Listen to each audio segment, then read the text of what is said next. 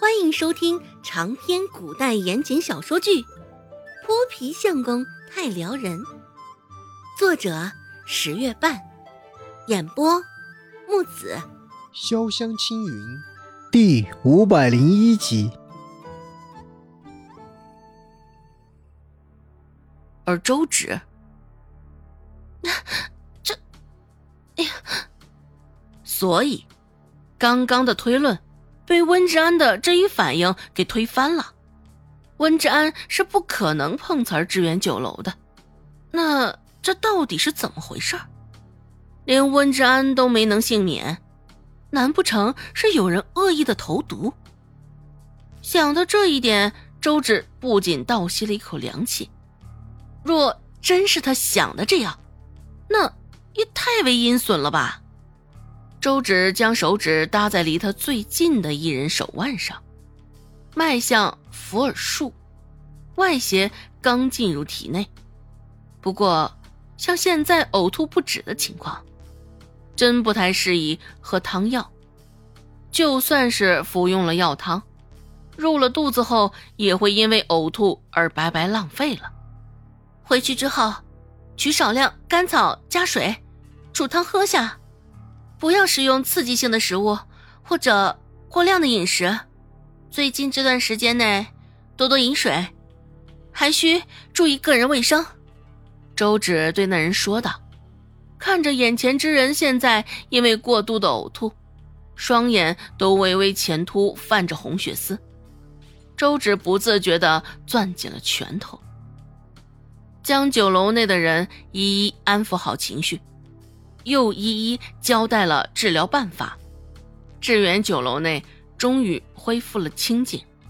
小厮们见状，赶紧拿着水、扫帚洒扫着酒楼。今天搞出这么一茬，致远酒楼也是亏大发了，钱没有赚到不说，名声大大受损，还赔出去了不少的银两。周芷细细的算了算。也是一阵肉疼啊！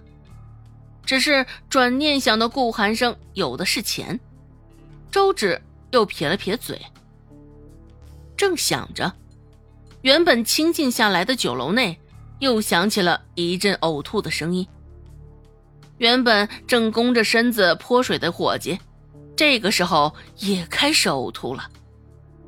听到这声音，周芷的脑袋都开始犯疼了。看样子，眼前闹出这一茬，远比他想象的更为严重啊！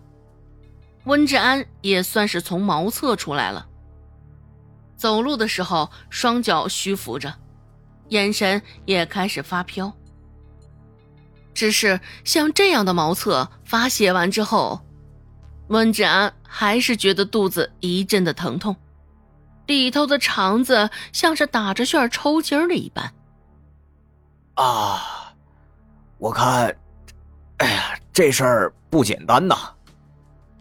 温志安在茅厕待了这么久，就得出了这么一个结论：在这个时代，也没有任何先进的科技手段，要想分离出呕吐物中的病菌，还真是难上加难。周芷将刚刚的简单应急手段与温志安交代了之后。便抬脚回了仁惠堂。一路上，周芷都在想：这到底是怎么回事？这幕后黑手到底是谁？而这解决的根本手段又是什么呢？只是想了一路，周芷没有得出任何结论不说，他也觉察到肚子一阵绞痛了。这该死的！志在心里暗骂了一声，脚上的步子也不自觉的加快。回到仁惠堂，周芷放下手中的医药箱，就去了茅厕。待他再次回来，仁惠堂已经是人满为患了。来了仁惠堂这么久，周芷还从来没见过这一盛状，不仅炸舌。而那些排队等着就医的人。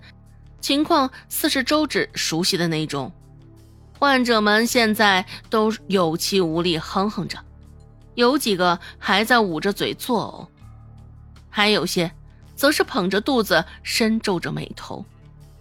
这可不就是与他之前在致远酒楼看到的一个情况？想到这儿，周芷快速的跑回到座位上，冲着身旁的大夫问道：“哎，这是怎么回事？”周芷的心里也是清楚，这些人不是从致远酒楼出来的。这事儿如此，便更为奇怪了。那被问的大夫也不明所以，摇摇头道：“我也不清楚，不知怎么的，今儿个就这么多呕吐腹泻的人。”突然之间，药铺里涌了这么多患者，忙得他焦头烂额不说。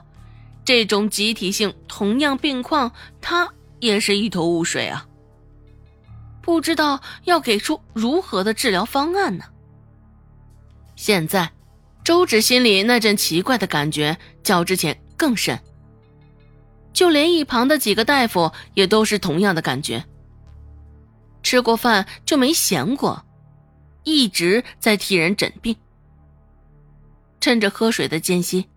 一旁的阿发说道：“真是奇了怪了，我一连给几个人把脉，脉象都一样，而病状也都是如出一辙。真的是，我还是第一次瞧见这个阵仗的，也不知道这究竟是什么问题。像现在这样呕吐不止，就算是开了什么药也没什么用啊。也不知道这究竟是怎么回事？难不成现在是因为换季，大家伙都患上了同种毛病？”周芷在一旁听着。感觉肚子又开始疼了，原本是想憋着再忍会儿的，只是疼痛难耐，还是不得不捧着肚子继续去茅房。